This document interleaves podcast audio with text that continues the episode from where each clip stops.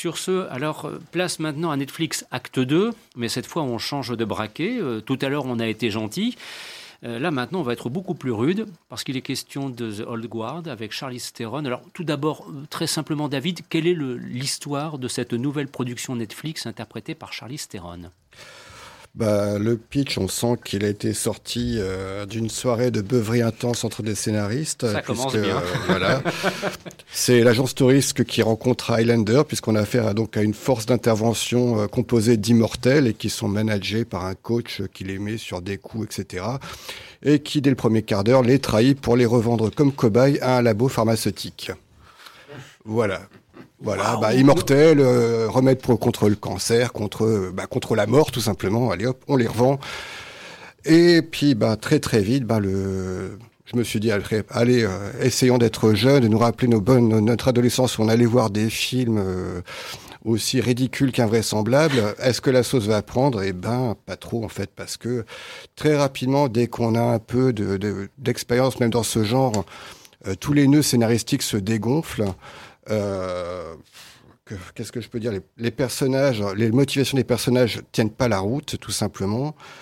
Et euh, malgré le casting prestigieux qui est réuni, ben, même s'ils font de leur mieux pour défendre les personnages, ben, au bout d'un moment, on n'y croit pas. Quoi. les seuls qui finalement restent cohérents et convaincants, euh, globalement, au-delà de simplement de leur métier d'acteur, ben, c'est Harry Melig, qu'on a connu dans le rôle de Dudley dans Harry Potter, qui fait un méchant psychopathe absolument fantastique. Euh, son, sa copine, le docteur euh, nazi, euh, bon, impeccable, hein, elle, fait, elle, suit sa, elle suit la route, je vais les disséquer, pas de, pas de problème. Mais les autres, les gars, quoi, c'est. ça va, quoi. Enfin, Et Charlie Theron? Bah, Charlie Theron, c'est pareil, quoi. C'est, je vais pas critiquer son jeu, ils jouent tous magnifiquement bien. Mais euh, voilà, je suis immortel. Est-ce que vraiment je vais me casser le cul à défendre l'humanité pendant des millénaires? Enfin voilà. C'est la question que je me poserai aussi. Ouais. Euh, elle le dit elle-même au bout d'un moment. Euh, merde, merde à l'humanité. Mais ouais, mais, tu t'en rends compte au, bout de 3000 ans. Excuse-moi, mais bon, je t'ai mis le temps. T'es un peu conne ou quoi? Enfin ça, je dis au personnage parce qu'elle le fait bien, mais voilà quoi. Mm. Mais il n'y a, vraiment rien à sauver là-dedans euh, bah, Je sais pas, les séquences d'action euh, Voilà, les séquences d'action, les chorégraphies de combat sont quand même bien foutues, même si n'y a pas grand-chose d'original, elles restent assez bien euh, filmées, mais par contre, elles sont accompagnées Pareil, musique R&B, on se comprend pas ce que ça fait là. On sent, on se demande s'ils ont pas essayé. Enfin, moi, j'ai eu l'impression, j'étais partagé entre savoir si je regardais un pilote pour une série à venir mhm. ou une gigantesque publicité euh, pour Netflix orientée vers un public ado avec cette musique R&B qui est complètement incohérente, qui qui s'attache même pas à, euh, à ce qui se passe à l'écran, quoi. Mhm. C'est curieux ce sentiment de patchwork, de, de mélange improbable, euh, parce que quand même, c'est pas la première fois que nous évoquons ici autour de la table. Nous, faisons cet effort euh, de, parler de Netflix, pas simplement. On pourrait aussi parler des, productions sur Amazon Prime Video ou autres, mais c'est vrai que Netflix, c'est quand même là où il y a une terre cinématographique qui s'est ouverte. Ça avait plutôt bien commencé quand il y a quelques mois on évoquait The Irishman de Martin Scorsese, même si je sais que euh, David n'aime pas The Irishman. Moi personnellement, ces trois heures-là, j'en voulais encore trois heures de plus parce que j'adore ce genre de film. Mais enfin quand même, depuis quelques mois, de quoi parlons-nous? Alors, euh, Spencer Confidential avec Mark Wahlberg, euh, Six Underground de Michael Bay, euh, Tyler Reck avec Chris Hemsworth. Bon, il y a Spike Lee qui s'en est pas trop mal sorti, même si c'est bien trop long avec Frère de Sang. Maintenant, voici The Old Guard avec Charlie Theron. Bon, et, la qualité et le cinéma là-dedans, parce que là, c'est, et c'est quelque chose qui est régulièrement évoqué sur les réseaux sociaux, à travers des débats divers et variés, ici aussi autour de cette table. Enfin, je veux dire, très souvent, la conclusion est bah, ce sont des films qui ne sont pas très intéressants pour rester dans le registre de l'euphémisme. Hein. Je ne sais pas qu'en pensez-vous de, cette. Moi je, moi, je trouve ça un petit peu inquiétant quand même. Je pensais quand même que Netflix apporterait un vent nouveau dans, la production cinématographique, permettrait peut-être à certains d'ailleurs. Euh, je crois qu'ils l'apportent, mais au, titre de coproducteur. C'est-à-dire que dès qu'ils sont mm. producteurs, ça ne marche pas. Mais comme, euh, comme on l'a vu là euh, ces derniers temps avec tu sais, Disney, etc., et tu te rends compte qu'en fait, ce qu'ils produisent et ce qu'ils laissent pour Disney, c'est des choses qui ne veulent pas passer au cinéma.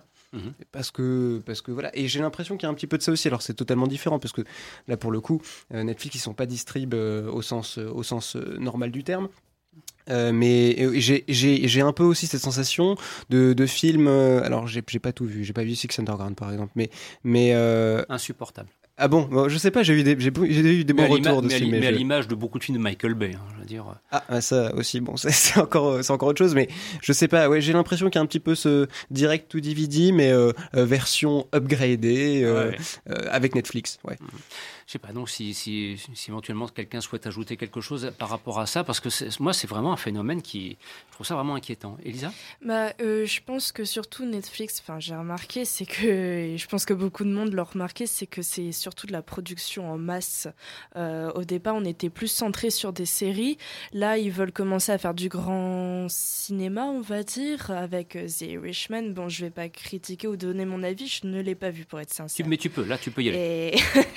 Bon, et du coup, je me dis, bah mince, il y a quand même après euh, Charlie Theron, euh, de ce que j'entends dans The Old Guard, c'est quand même des gens importants dans le cinéma, mais apparemment ça marche pas. Il manque toujours un truc. En fait, ils veulent faire exactement de la publicité, peut-être pour ces acteurs, je n'en sais rien, mais c'est toujours de la production en masse. On se dit, mais en combien de temps ils ont fait le film ou la série? Parce que ils en sortent par exemple en série une saison, deux saisons au bout de de deux mois. Enfin, c'est pas possible. Dans Plus les déclinaisons nationales aussi. Hein. Alors ça ça. ça, dépend. Enfin, je me dis qu'aussi, tu sais, généralement, tu, tu peux avoir des contrats pour deux saisons d'un coup. Alors elles sont tournées en très peu de temps euh, ensemble et ensuite elles sont diffusées. Donc ça, je sais pas, c'est peut-être encore autre chose.